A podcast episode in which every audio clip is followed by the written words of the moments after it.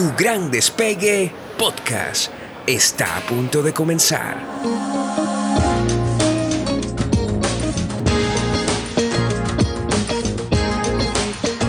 Soy Andreina Tencio, tu coach para este viaje. Bienvenido a bordo. Te doy la bienvenida a un nuevo episodio de Tu Gran Despegue Podcast. Siempre he dicho que despegar implica saber a dónde vamos y además disfrutarnos el vuelo. Y la invitada de hoy para mí ha sido desde hace algunos meses un gran descubrimiento.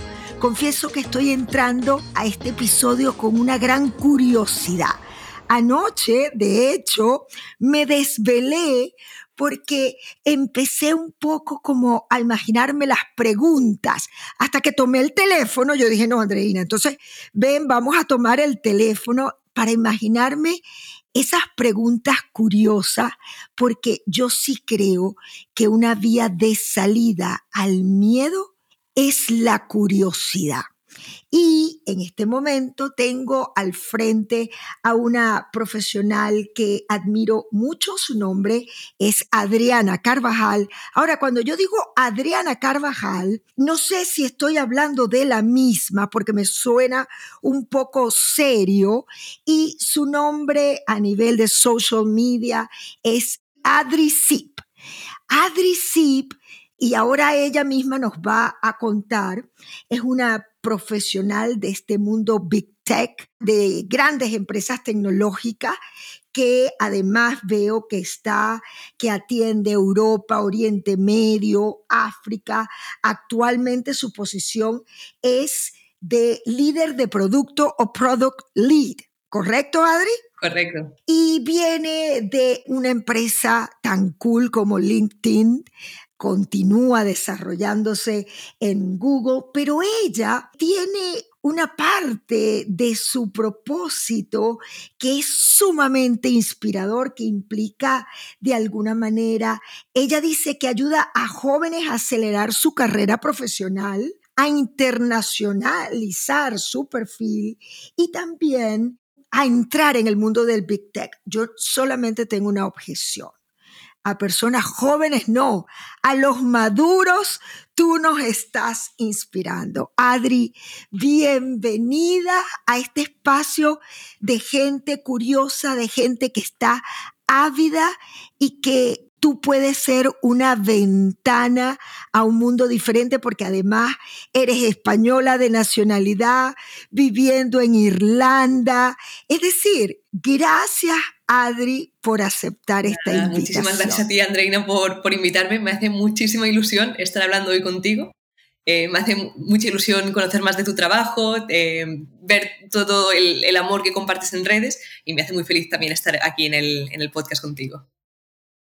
Adri, una primera pregunta. Tú sabes que yo he hecho un ejercicio de enfrentarme a los no y a las respuestas que nunca llegan. Y mira, un día se me dio por escribirle a J Balvin, a, cantantes que por supuesto son unos monstruos. Le escribí a Shakira y la gente me decía, ya va, pero tú te estás enfrentando al ejercicio de que te digan que no. Y para mí realizar todo ese tipo de experimentos es como súper interesante porque me revela cosas de mí, me revela muchas cosas. Y fíjate que yo te escribo porque yo quería un representante fresco, descontaminado del mundo de la tecnología. Y aquí yo quiero aclarar, y tú lo puedes reforzar, que yo estoy entrevistando a Adri, a ese ser humano que tú ves en las redes, que tiene una liviandad y una autenticidad. Es decir, aquí yo nunca estoy entrevistando al empleado de Google. Es decir, eh, eh, ¿te parece suficiente la aclaratoria o quieres reforzar? Así está perfecto. O sea, todas las opiniones que yo voy a compartir de aquí en adelante, de la empresa que sea, son opiniones mías como, como Adri, eh, no en representación de ninguna empresa. Muy bien, muy bien. Ahora, eh, te pregunto, cuando tú recibes mi mensaje y tú me contestas de una forma tan cálida, y yo me planteé en el momento, caramba, ¿qué habrá hecho Adri contestarme? Porque tú, a ti te llegarán miles de mensajes, porque bueno, tienes un alcance en redes sociales importante, eres como muy activa. ¿Qué te hizo decirme así a una invitada desconocida? en general, me encanta la gente que tiene proyectos y siempre que puedo dar mi tiempo para proyectos interesantes es algo que personalmente me llena mucho. Eh, me encanta conocer gente nueva también eh, que además está muy metida en este mundo pues, del coaching, de ayudar a los demás, de dar valor y creo que ambas lo hacemos de, forma muy genuina y entonces pues eso eh, me hizo conectar mucho contigo y con tu proyecto también. Gracias, gracias de verdad, porque yo siento que tu aporte, no sé, como te siento tan liviana, porque, a ver, quienes han escuchado algunos episodios de Tu Gran Despegue, claramente mi intención es de alguna manera no como idealizar el éxito, es como que a veces me parece, Adri, que el éxito es visto de una forma endiosada, idealizada, donde pareciera que llegar a esa montaña donde está Zeus, en donde pareciera que son personas así como fuera de lo común, no fuera accesible para todo tipo de persona. Y creo que podemos simplificar, de hecho, tú algunos de tus posts hace un llamado a la simplicidad. ¿Cómo ves tú este fenómeno del éxito en un momento de tanta apertura donde podemos accesar fácilmente al éxito de tantas personas? ¿Cuál es tu mirada particular del éxito? Es, una muy buena pregunta porque, o sea, ¿qué es el éxito? No? O sea, para comenzar, ¿de, qué, ¿de qué hablamos cuando hablamos de alguien exitoso?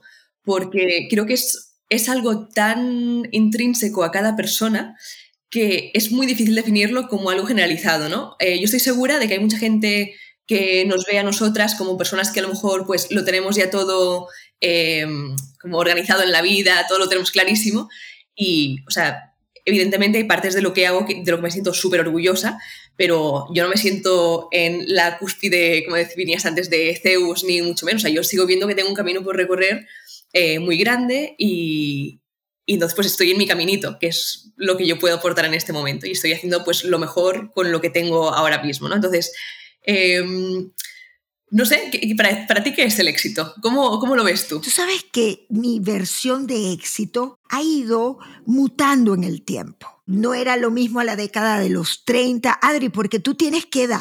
Yo tengo 27, el mes que viene 28.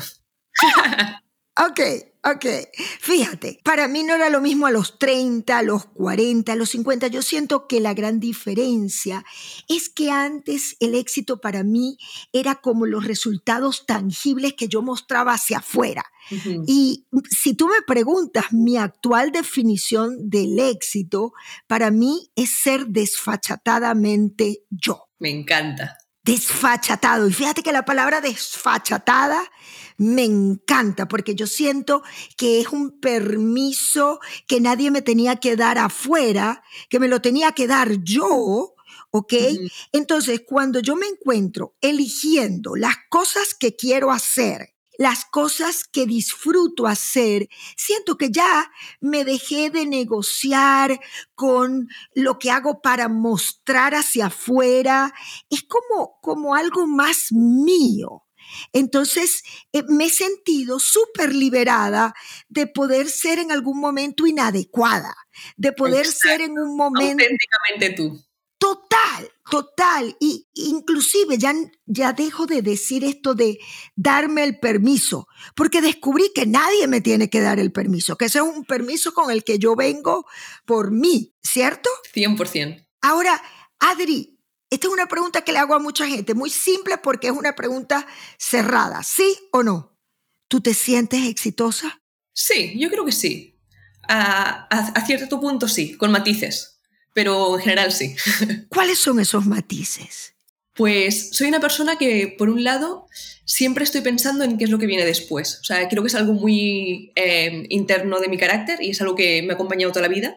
Y en parte es mi motor eh, de proyectos. O sea, yo desde pequeña siempre he tenido como el proyecto principal que pues, cuando tenía 13 años era el colegio y yo acababa el colegio y me ponía a escribir novelas por las tardes porque pues era mi, mi proyecto de pasión, digamos. Entonces era pues algo que yo mm, trabajaba durante los años y, y pues era mi, pequeño, proyecto. Después pues pasé a la universidad y eh, aparte de la universidad pues siempre estaba pensando pues qué es lo que viene después, qué es lo que más puedo hacer.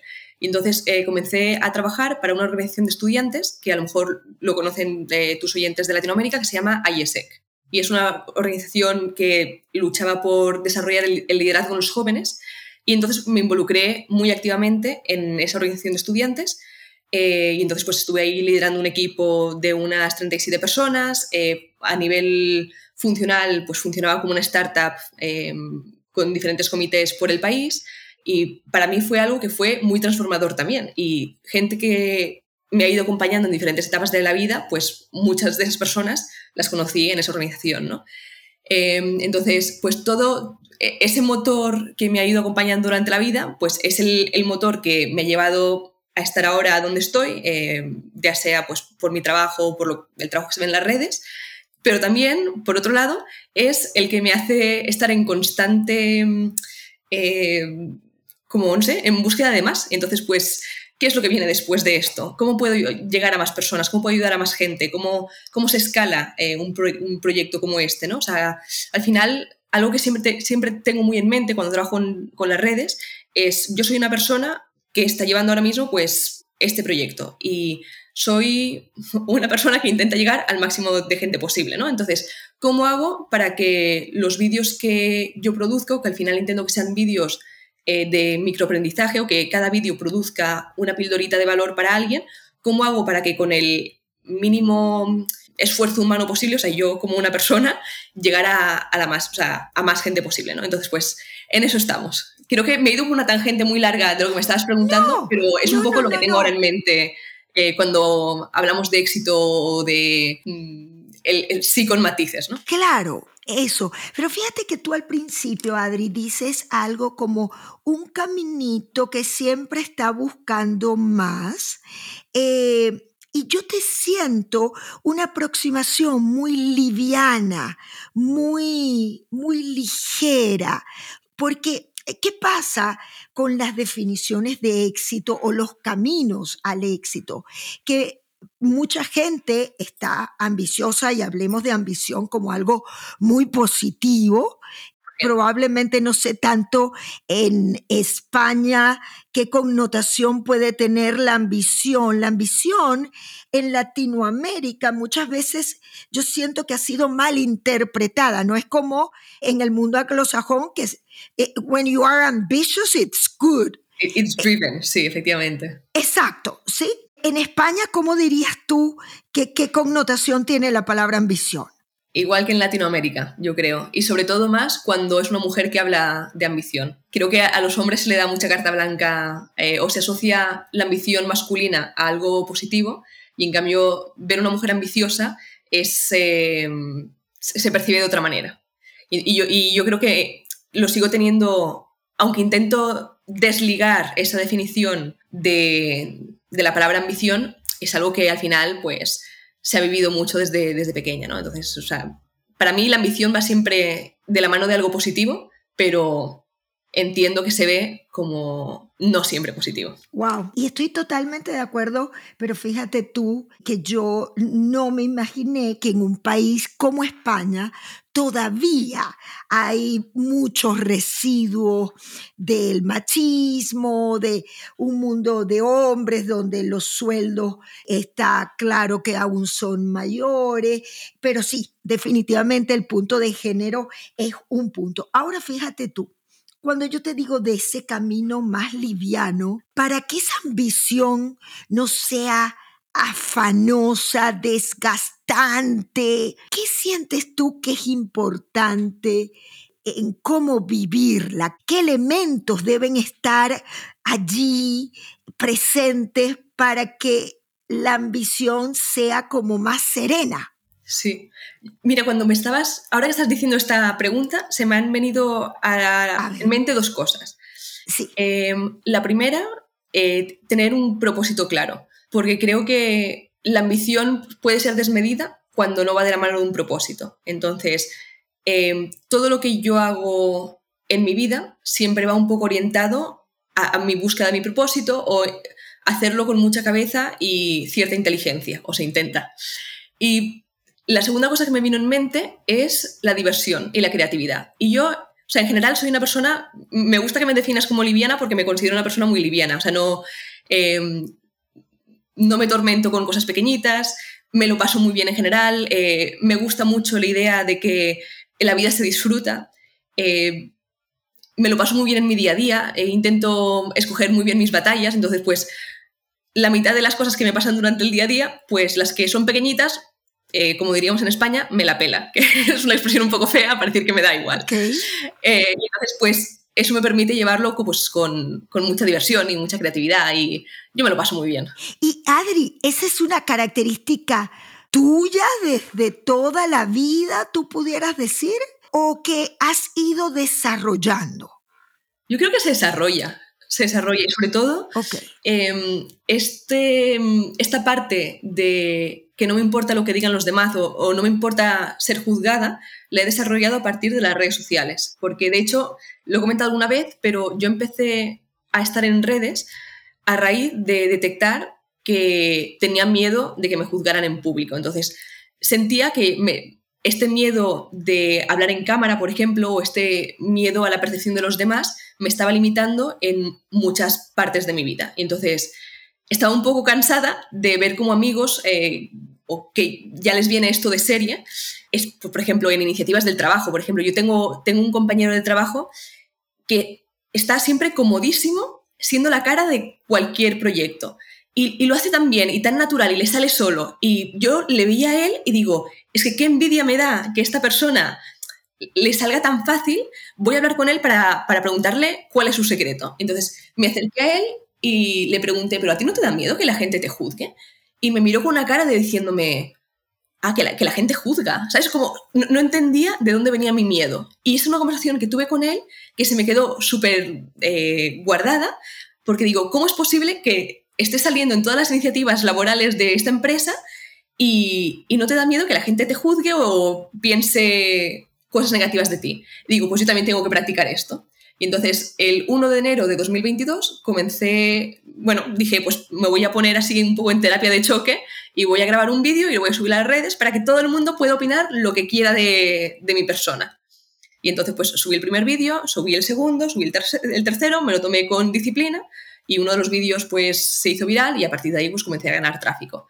Y curiosamente, cuanto más opina la gente de mí, menos me importa lo que me digan, porque he pasado de depender un poco de esta, como, ¿cómo lo dirías? Apro eh, aprobación. Externa, a darme cuenta de que en realidad no me importa. O sea, la única aprobación externa que busco es de la gente a la que admiro. Si me lo está diciendo una persona que yo no conozco o que no admiro, me da igual. Y entonces pues me lo he tomado así como con esta diversión y con esta livianeza. Y me ha ayudado también mucho en mi vida personal, ¿eh? O sea, de una vez no te importa lo que te dicen miles de personas, tampoco te importa lo que te está diciendo eh, el compañero de turno o la persona que te encuentras por la calle y no sé, me, ha dado un poco de ligereza a la vida. La verdad. Claro. Ahora fíjate tú, me hiciste recordar, ayer se comunica alguien que va a empezar un proceso de coaching conmigo y ella ha escalado posiciones en una industria importante, una muchacha súper talentosa, pero cuando se enfrenta a otros y cuando tiene exposición, y ni siquiera estamos hablando de redes sociales, estamos hablando dentro de la empresa, cuando se hace visible, de hecho, eh, yo le pido que me deje un mensaje de voz y luego le pregunto, ¿tuviste dificultad para dejarme el mensaje de voz?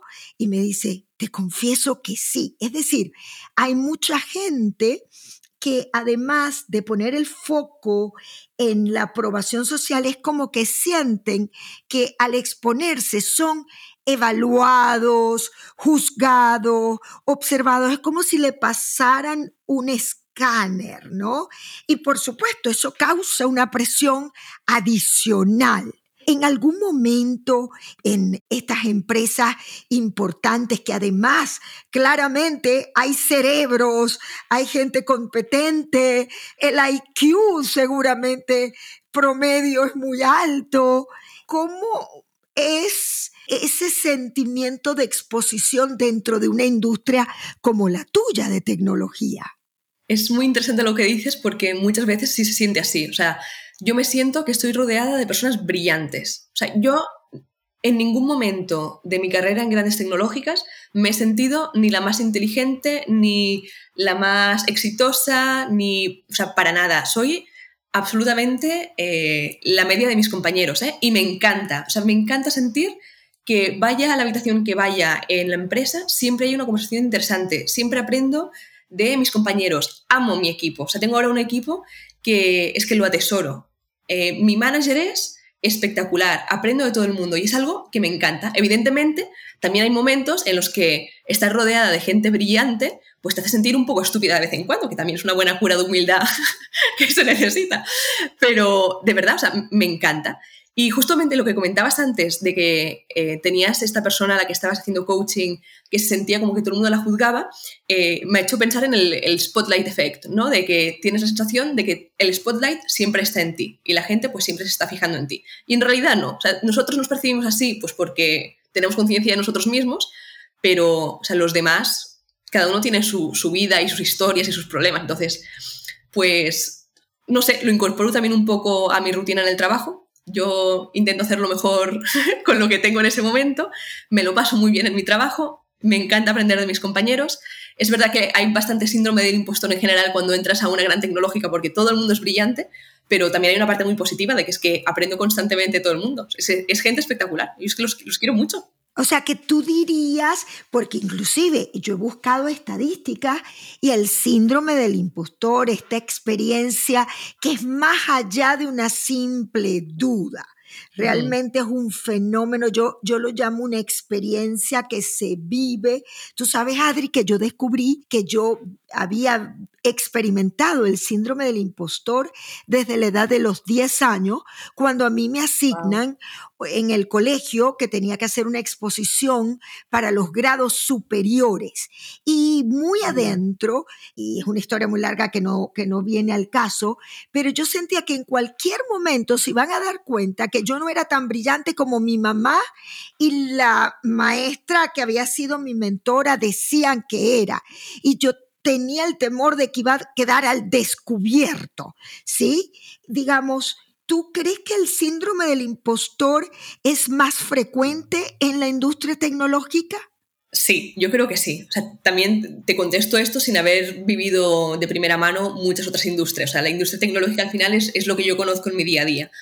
Pero recuerdo además que cuando em, empezamos en Google, tuvimos una charla en la que una de las partes que se mencionaban era del síndrome del impostor, porque era algo tan común de la gente que entraba que tenían que hacer como un, pequeño disclaimer de si esto, es lo que si esto es algo que estás experimentando ahora mismo, que estás entrando en esta empresa, que sepas que hay mucha gente que ha pasado bien por esto. Eh, y entonces, pues, o sea, lo recuerdo con claridad porque era exactamente como yo me sentía. O sea, ¿en, qué momento? Yo, o sea, yo me sentía como que había engañado a todo el mundo en las entrevistas del proceso de selección y que de alguna forma no se habían dado cuenta, pero que, o sea, que, se las había colado a todo el mundo. Entonces yo me había plantado en el primer día en mi trabajo allá y digo, es que o sea, todo el mundo es más brillante que yo, de verdad, ¿eh? y, conoces a gente que es espectacular, constantemente. Entonces, no me extrañaría para nada de que es algo muy común en, en, esta industria tecnológica, porque es que de verdad que los perfiles que hay son top, sí. Sí, Sí, y fíjate tú, y muy presente, además, por ejemplo, en universidades Ivy League, donde se han hecho estudios, hubo un estudio muy interesante en Stanford, donde entrevistaron a un, pues estaban presencialmente en un gran salón de conferencia y les preguntaron que por favor alzaran las manos los que cuando les llegó por correo la admisión a Stanford, quienes pensaron que la universidad se había equivocado, que había algún error. Y el 75% levantó la mano ¡Wow! Entonces, fíjate, tú me dices ahora, y si tú nos pudieras contar como lo que experimentaste cuando supiste que habías sido reclutada, contratada por, porque en la primera, yo sé que tú vienes de un recorrido de empresas, pero por ejemplo, cuando entraste en LinkedIn, ¿cuál fue tu primera reacción?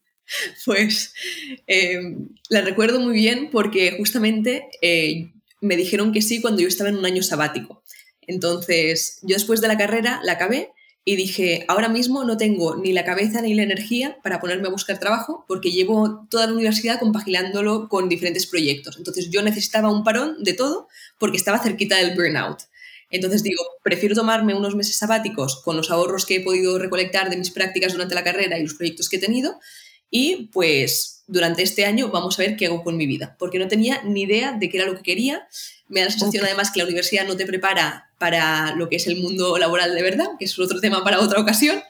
Y entonces yo estaba de año sabático y me contacta un amigo en diciembre que me dice, Adri, han abierto una posición en LinkedIn que creo que te encajaría perfectamente. Es una posición de ventas para el mercado español en LinkedIn, basado aquí en Dublín, con este salario, estos beneficios. ¿Te interesa? Y yo le dije, uy, es que ventas, ¿ves? Ventas también era síndrome del impostor, porque como te pueden medir por resultados, yo pensaba, en ventas quedaré en evidencia porque no podré traer los resultados. Y como llevo, pues, toda la vida colándosela a todo el mundo, porque en, en mi cabeza, pues, siempre se me sentía como tú, ¿no? De, en realidad estoy engañando a todo el mundo, pero en realidad no soy tan buena. Y en ventas quedaré en evidencia porque, como hay targets y objetivos a los que llegar, si no llego, pues descubrirán que soy impostora. Entonces, al principio le iba a decir que no. Y después me, comenzó a compartir pues el salario, que era pues mucho más alto de lo que sería un salario en España, los beneficios que tenía la empresa. Yo no tenía ni idea de los beneficios que tienen las empresas tecnológicas, o sea, desde comida gratis hasta eventos en Las Vegas, o sea, era para mí una locura. Entonces al final me convenció, apliqué a esa posición y me dijeron que sí cuando yo estaba en Egipto. Entonces estaba sentada dentro de un coche de un amigo y me llamó la reclutadora de, desde aquí en Irlanda y me dijo, te damos la posición, eh, comenzarías en unos meses a la que se libere, o sea, a la que haya rotación de puesto. Y me quedé pensando, por un lado, en plan, que bien, tengo trabajo y lo que significa que ya pues me puedo despreocupar de pulirme todos mis ahorros, entonces pues, una parte de mí estaba, estaba tranquila de que al acabar el año sabático pues ya tendría algún sitio donde comenzar a trabajar, que ya era necesario. Pero después, por otro lado, comencé a pensar, hay he aceptado una posición de ventas, ¿qué voy a hacer yo en un equipo de ventas? Yo no he hecho ventas en mi vida, porque yo no sé si alguien que nos está escuchando ha tenido alguna asignatura que se llame ventas. En mi carrera, que era empresariales, no había ni una, y es de las salidas pues, más comunes que tiene la gente de, después de acabar una, una carrera como esta, ¿no? Entonces, ese fue mi primer momento de síndrome del impostor, 100% fuerte. Fuerte. Y después, eh, recuerdo cuando entré en LinkedIn, lo comenté con más compañeros y todos más o menos habíamos pasado por algo similar. Y además creo que es bastante más común también en mujeres. Pero bueno, también otro tema para otra ocasión. Y después en Google ya, o sea, ya por lo menos había comenzado a interiorizar un poquito que esto se llama síndrome del impostor, que esto es algo pues que es normal y eh, me sentía un poco más equipada o con más herramientas para hacer frente al síndrome del impostor porque ya lo había experimentado antes y ya era consciente de lo que había experimentado. Entonces, sí que había partes, por ejemplo, en el, proceso, de selección de Google, eh, sí que me sentía como que aquí, aquí me descubren, aquí 100% se van a dar cuenta de que... Ya. Llegó el después de 10 años, ahora va a ser el momento en el que se van a dar cuenta. Y entonces, una vez ya lo pasé y ya firmé la oferta, como que me quedé un poquito más tranquila, porque digo, bueno, pues al final a, lo mejor sí que, sí que me la merecía, ¿sabes? Claro, claro, porque es que una de las características justamente, Adri, es el tema del mérito. Es decir, ¿realmente me lo merezco? ¿O fue casualidad? ¿O fue que un amigo me recomendó? ¿O fue suerte? La planilla mía estaba antes, qué sé yo. Es decir, es como que nos cuesta apropiarnos del mérito que tenemos para hacer una oferta de calidad para una empresa, para el mundo. Es decir, es como un acto de justicia para con nosotros mismos que no resulta nada nada sencillo. Ahora, en esos momentos puntuales, porque yo, yo lo asocio que el síndrome es como un visitante temporal. De hecho, eh, yo he creado todo un, un, modelo con 25 estrategias para lidiar con él y gestionarlo. Yo no puedo decir que ha desaparecido en mi vida. Fíjate que hubo un momento en que antes de iniciar esta conversación yo dije, ya va, y yo tendré algo interesante que preguntarle a Adri, una Googler. Y yo dije, ya va, pero es que yo no estoy entrevistando al título, al cargo, a la forma. Yo estoy entrevistando a un ser humano que ha tenido seguramente unas vivencias superhumanas vulnerables y yo creo que eso es un punto común de todos sí. y, que, y que baja mucho la presión cuando además yo siento que lo importante no es el mensajero, sino el mensaje. Uh -huh. A veces eso que tú dices del spotlight, si tú te das tanta importancia como mensajero y las luces del teatro se posan sobre ti, yo siento que ahí se daña la cosa. Yo creo que aquí el protagonista es el mensaje y vamos a hacer lo mejor que podemos dar. Exacto. ¿Correcto? Correcto. Si quieres asumir el desafío de un proceso de coaching acompañada por mí, te dejo aquí el link para que puedas contactarme y acordar una cita. Inclusive, fíjate que yo una de las estrategias que tengo se llama invítalo a pasar, siéntalo en el sofá y conversa con él, como decir conversando entre pares. Y cuando yo converso con esa entidad que no es un monstruo, que lo trato más o menos como en pares, entre iguales, hay algo increíble que pasa y yo me relajo.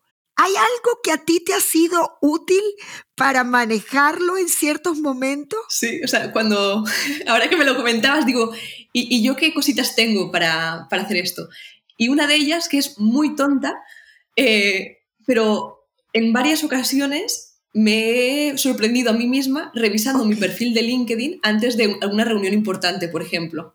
Y es, es muy curioso, ¿eh? porque no lo hago conscientemente, pero cuando tengo una reunión pues, con eh, gente que tiene pues, cargos que imponen más o clientes que para mí son referentes en sus propias industrias, digo, es que a lo mejor que tengo que aportarte yo a tu empresa o a la estrategia de tu empresa, ¿no? Y, y, me doy cuenta de que antes de entrar a la reunión siempre abro mi perfil de LinkedIn y releo mis experiencias pasadas para como racionalizar que en realidad sí que tengo cosas que aportar porque lo he trabajado durante muchos años. Pero fíjate que es algo que hasta ahora no me había dado cuenta hasta que lo has mencionado ahora en el, en el podcast. Sí, funciona. Es decir, un poquito como poder también un inventario de logros que hablan, que fundamentan el juicio de que estás logrando cosas. Ahora, ese camino yo me imagino, como hemos dicho, no es lineal. Yo creo que es un camino donde hay confianza, duda, confianza, duda. Es decir, la duda es propia de la gente exitosa. Sí, sí, 100%. Y, y para mí es importante decírtelo a, a, ti que nos estás escuchando. Las dudas son parte del proceso que hay que transitar. Y el tema es cuando el miedo prevalece sobre el disfrute, uh -huh. cuando el miedo te lleva a desgastarte. Adri, en momentos en donde tienes miedo, ¿cuál es tu primera reacción para manejar ese miedo, para atravesarlo? Pues en general creo que tengo una relación muy sana con el miedo porque lo he trabajado durante muchos años y siempre intento exponerme a cosas que me dan pánico. Eh, o sea, tengo, es algo que personalmente lo he trabajado muchísimo porque no me gusta nada sentir que algo me está frenando por miedo, me, me pone muy okay. nerviosa. Entonces, incluso a nivel personal, por ejemplo, eh, tengo una lista que yo llamo eh, Proyecto The Ten y son 10 cosas que quiero hacer en mi vida que me dan mucho miedo. Entonces, una de ellas, por ejemplo, era lo de tener mi cara en vídeos. Entonces, fue el proyecto del año pasado. Entonces, solo revelo lo que, lo que estoy haciendo una vez he acabado como con esa tareita que tenía en mi lista.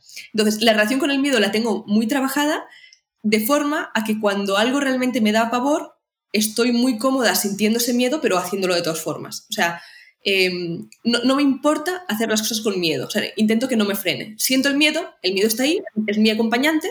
Y digo, pues me encantaría poder hacerlo sin miedo y con confianza, pero en el caso de que eso no sea posible, pues porque está fuera de mi zona de confort o me da mucho respeto, pues voy a tomar la decisión consciente de hacerlo aunque tenga miedo. Y ya está. Y el miedo pues está aquí acompañándome y ya está. Adri, es como que de alguna manera, no es que te encanta vivir sintiendo miedo, me imagino, pero te reconcilias con el miedo, se convierte en un compañero, porque yo detecto como en muchos de mis clientes hay miedo al miedo. Entonces, cuando hay miedo al miedo, hay como una suerte de resistencia donde la gente entra en el modo lucha y bueno, en ese modo fight no fluyes lo que veo es que eso es como lanzarse en estas actividades de riesgo controlado. Yo recuerdo una vez que yo, eh, yo le tenía miedo a las alturas, me sentía incómodo y la manera, yo, yo después de que lancé,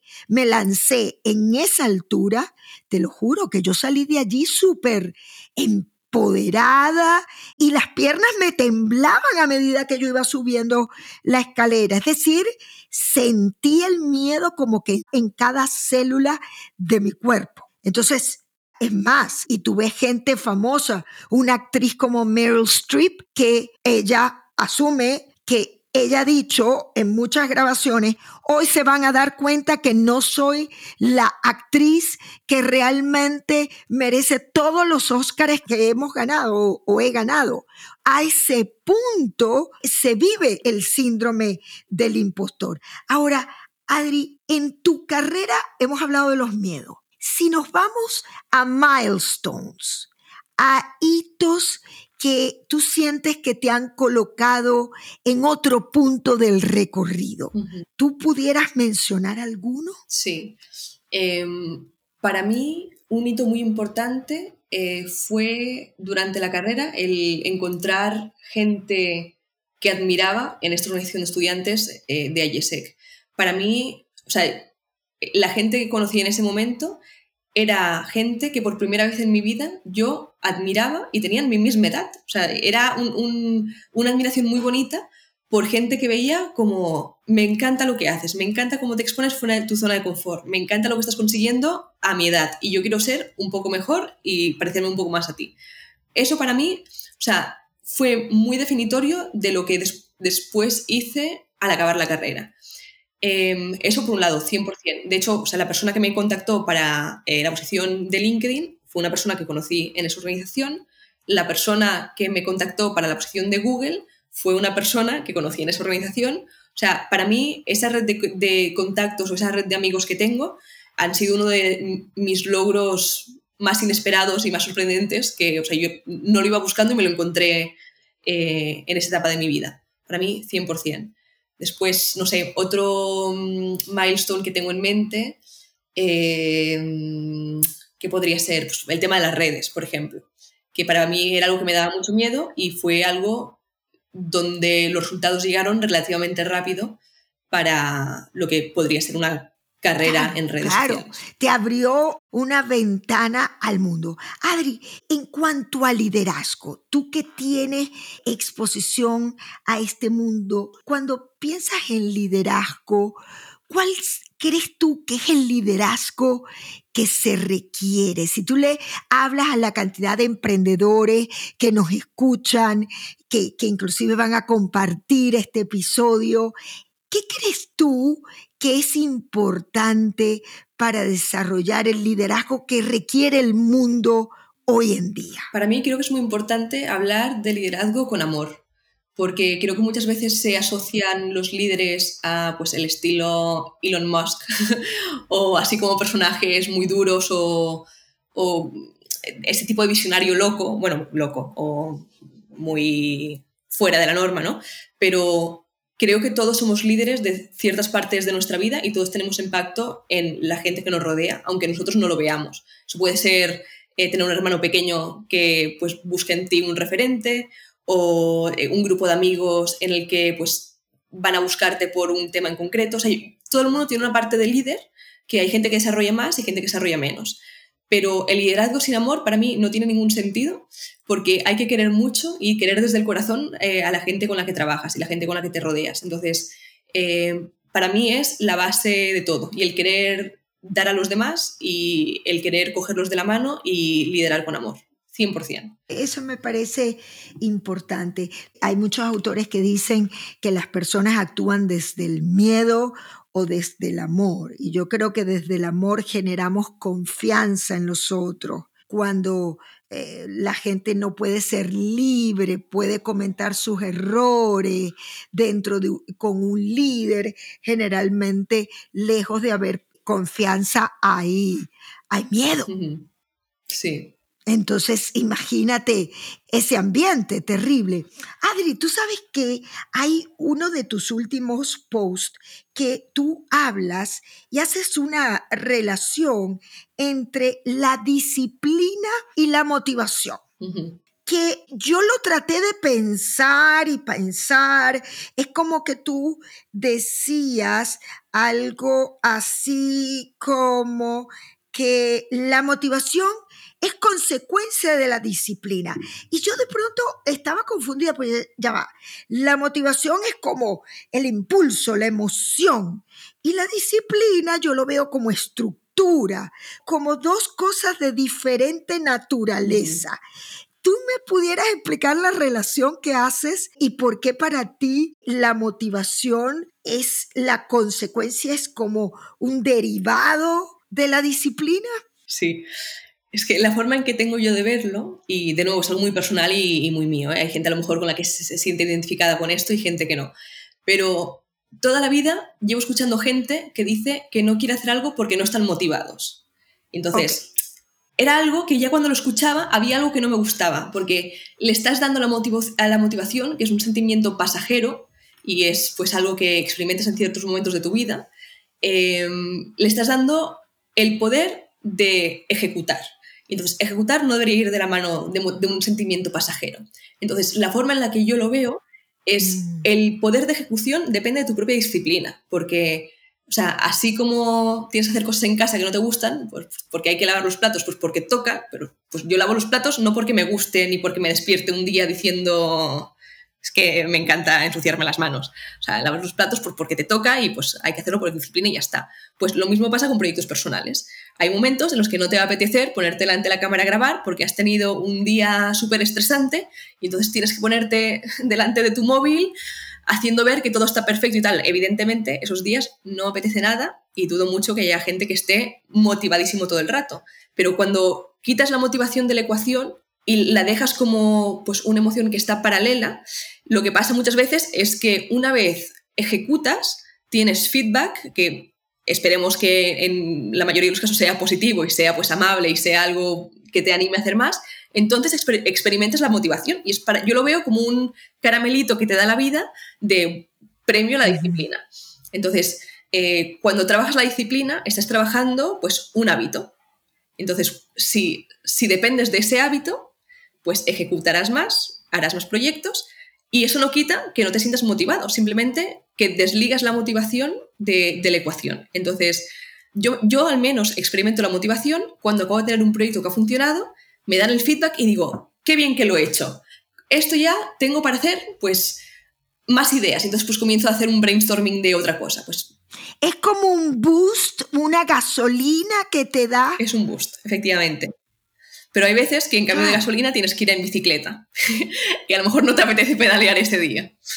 Pero para tener la gasolina, que es lo fácil, pues hay veces que te toca coger la bicicleta al principio. Y pues la bicicleta sería mi disciplina y la gasolina y el sillón de cuero cómodo del coche, pues la motivación. Y eso es importante, lo que tú dices, porque es muy real.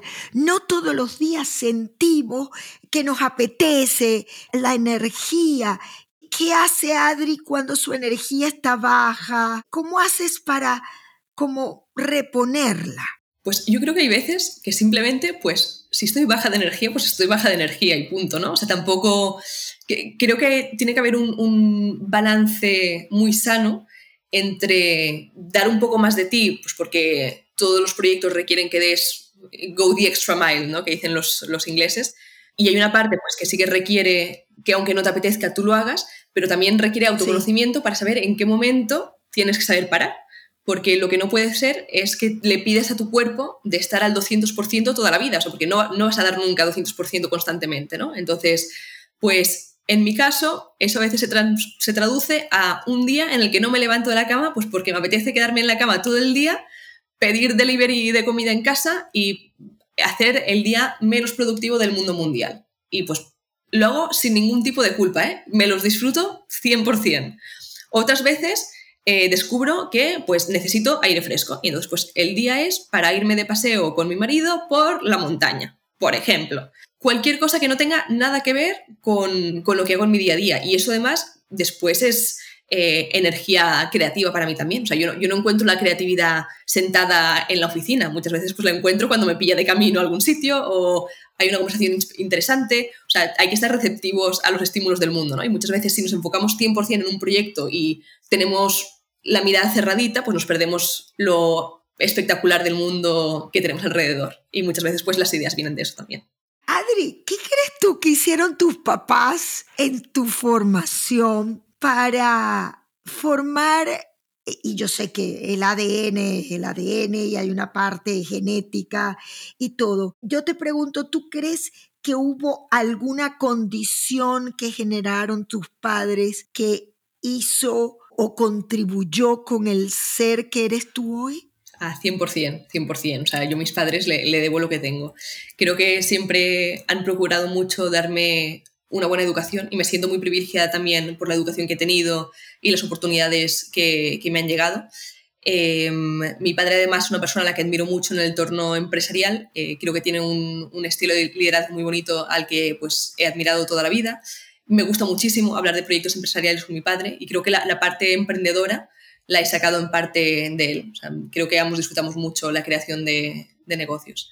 Después, eh, con mi madre, mi madre es profesora universitaria, entonces evidentemente es una fuente de sabiduría, además una persona muy vivaracha, eh, disfruta mucho de la vida, también eh, vive con mucha felicidad y mucha alegría, mi madre es colombiana además, entonces, pues esa, esa, parte más latina y más abierta mía, yo creo que la heredo de ella 100%. Claro, claro. Pero sigues explorando porque entonces ahora te encuentras en Irlanda, un ambiente culturalmente completamente diferente. Adri, para respetar tu tiempo y, y ir cerrando, de tu corazón, ¿Qué nace si pudieras dar algún mensaje que tú sientas que necesite escuchar la gente? Fíjate tú, a mí me llega mucha gente que me dice, yo no termino de encontrar ese propósito porque o cuento con un sueldo económico financiero, pero no hay sueldo y compensación emocional, o hay mucha compensación emocional y no hay la compensación económica, ese ikigai, ese modelo japonés. Es decir, yo siento que eso es un struggle para mucha gente. ¿Qué le dirías tú a ese grupo de personas? Es, es mucha responsabilidad de dedicarle un mensaje a ese grupo de personas porque creo que yo también he estado en una situación parecida muchos años en los que pues iba probando proyectos, pero tampoco sabía cuál saldría adelante o cuál era mi Ikigai o... Y, creo que todavía se va redefiniendo y no sé, creo que cuando cuanto más me voy desarrollando yo, también más cambia mi visión que tengo para pues, mi futuro y mis proyectos. Em, pero a lo mejor lo que le diría a la gente es que lo mejor que pueden hacer es detectar cuáles son sus limiting beliefs. No sé muy bien cómo traducirlo en español. Sus, eh, eh, ¿Cómo lo traducirías? Sí, creencias limitantes, efectivamente. Porque muchas veces nos ponemos nosotros restricciones pensando pues que es un hecho, que yo no puedo hacer esto porque X, Y, y o Z, y en realidad es un limiting belief como la copa de un pino, ¿no? Y entonces, una vez aprendemos a detectar qué es lo que nosotros nos estamos imponiendo, que nos está frenando a nosotros mismos, es casi como que te libera de una parte de ti, de tus propias creencias, que, es muy liberadora. o sea, ya la vida nos pone suficientes barreras en general como para que más encima vengas tú a decirte qué es lo que no puedes hacer. ¿Tú qué sabes qué es lo que no puedes hacer? Hazlo, inténtalo y ya verás qué, es lo que puedes o no puedes hacer, pero no, te frenes antes de, de hacer algo que mucha gente se queda estancada en la parte de pensar 50.000 veces durante años y años qué es lo que quiero hacer y tengo que hacer esto y se me hace una montaña muy grande porque qué complicado es todo esto. Da igual, tú lánzate, tú hazlo. Ya, ya verás qué es lo que vas a hacer en el camino. Sí, sí. Yo siento que ahí hay un ingrediente de atrevimiento. Tú sabes que la semana pasada estuve en una conferencia que se hablaba del alter ego, lo desarrolló un gran amigo, colega, Café del Éxito, y él hablaba del alter ego como la parte que todos tenemos a disposición.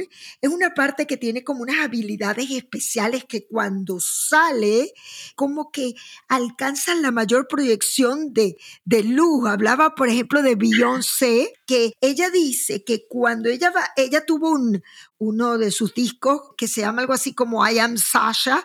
Y ella dice que cuando ella se pone su ropa pegada, sus tacones y entra en escena, ahí sale su alter ego. Es como un personaje natural que tienes allí. Cuando Adri está y saca, ¿cómo sería tu alter ego? ¿Cómo sería tu personaje? Me encantaría que mi alter ego fuera como el de Beyoncé, la verdad. ¿eh? Yo creo que todavía estamos muy lejos de esa Sasha.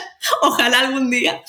Em, ¿Cómo sería mi personaje? Pues, pues una buena pregunta. Eh, sí. Creo que a lo mejor sería alguien que mide menos sus palabras. O sea, porque creo que yo todavía eh, estoy en una parte de un proceso de intentar matizar menos mis opiniones, por ejemplo, porque siempre, incluso cuando estoy haciendo los vídeos, me da la sensación de que necesito matizarlo todo para que nadie se sienta ofendido, para que mi idea pues llegue a la gente de la forma en la que quiero que llegue y ojalá pues este alter ego mío se sienta más eh, libre. ¿Libre? Sí, un, poco más libre o un poco más eh, unapologetic por decirlo de alguna forma. Sí. Sin tener que dar sí. excusas. Mejor pedir perdón que pedir permiso. Eso. Esa es mi frase, esa es mi frase.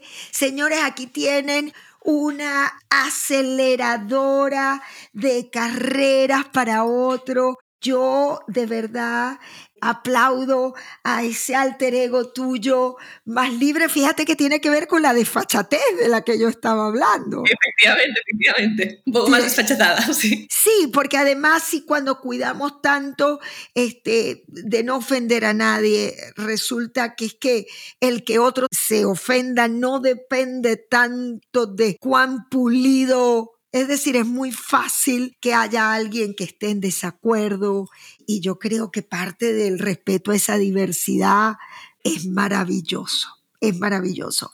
Adri, aquí nos entregaste cosas muy sencillas, muy puntuales, que yo estoy segura que pueden transformar ese recorrido, ese camino de mucha gente de, y que yo encuentro que es aplicable a muchas generaciones. De verdad te doy las gracias, Adri, para comunicarse contigo, para entablar una conversación. ¿Cuál es la vía más efectiva?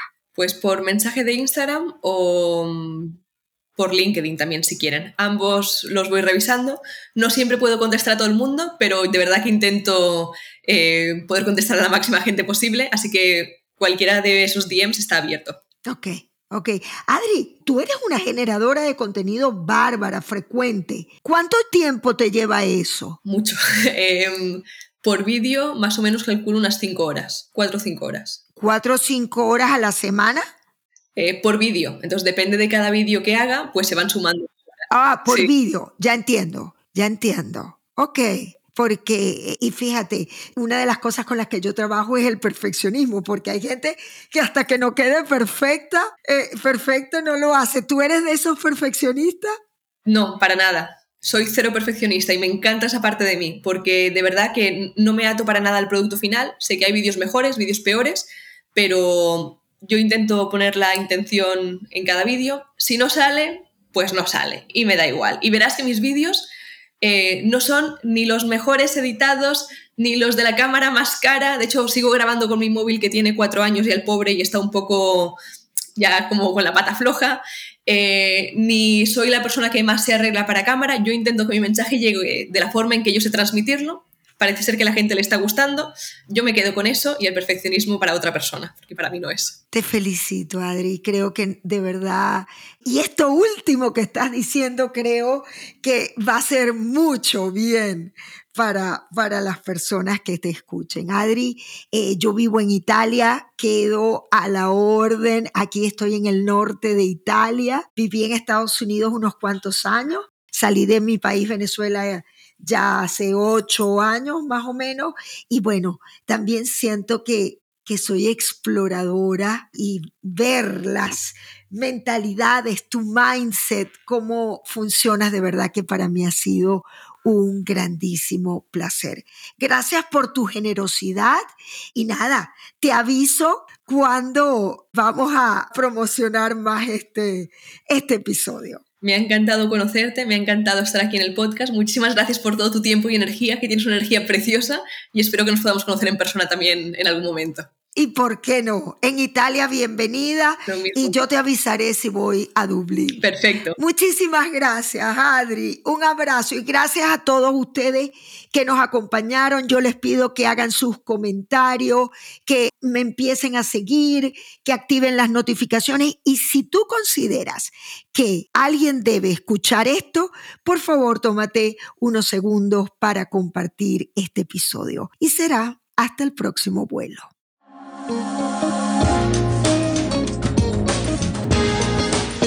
Atención, señores pasajeros.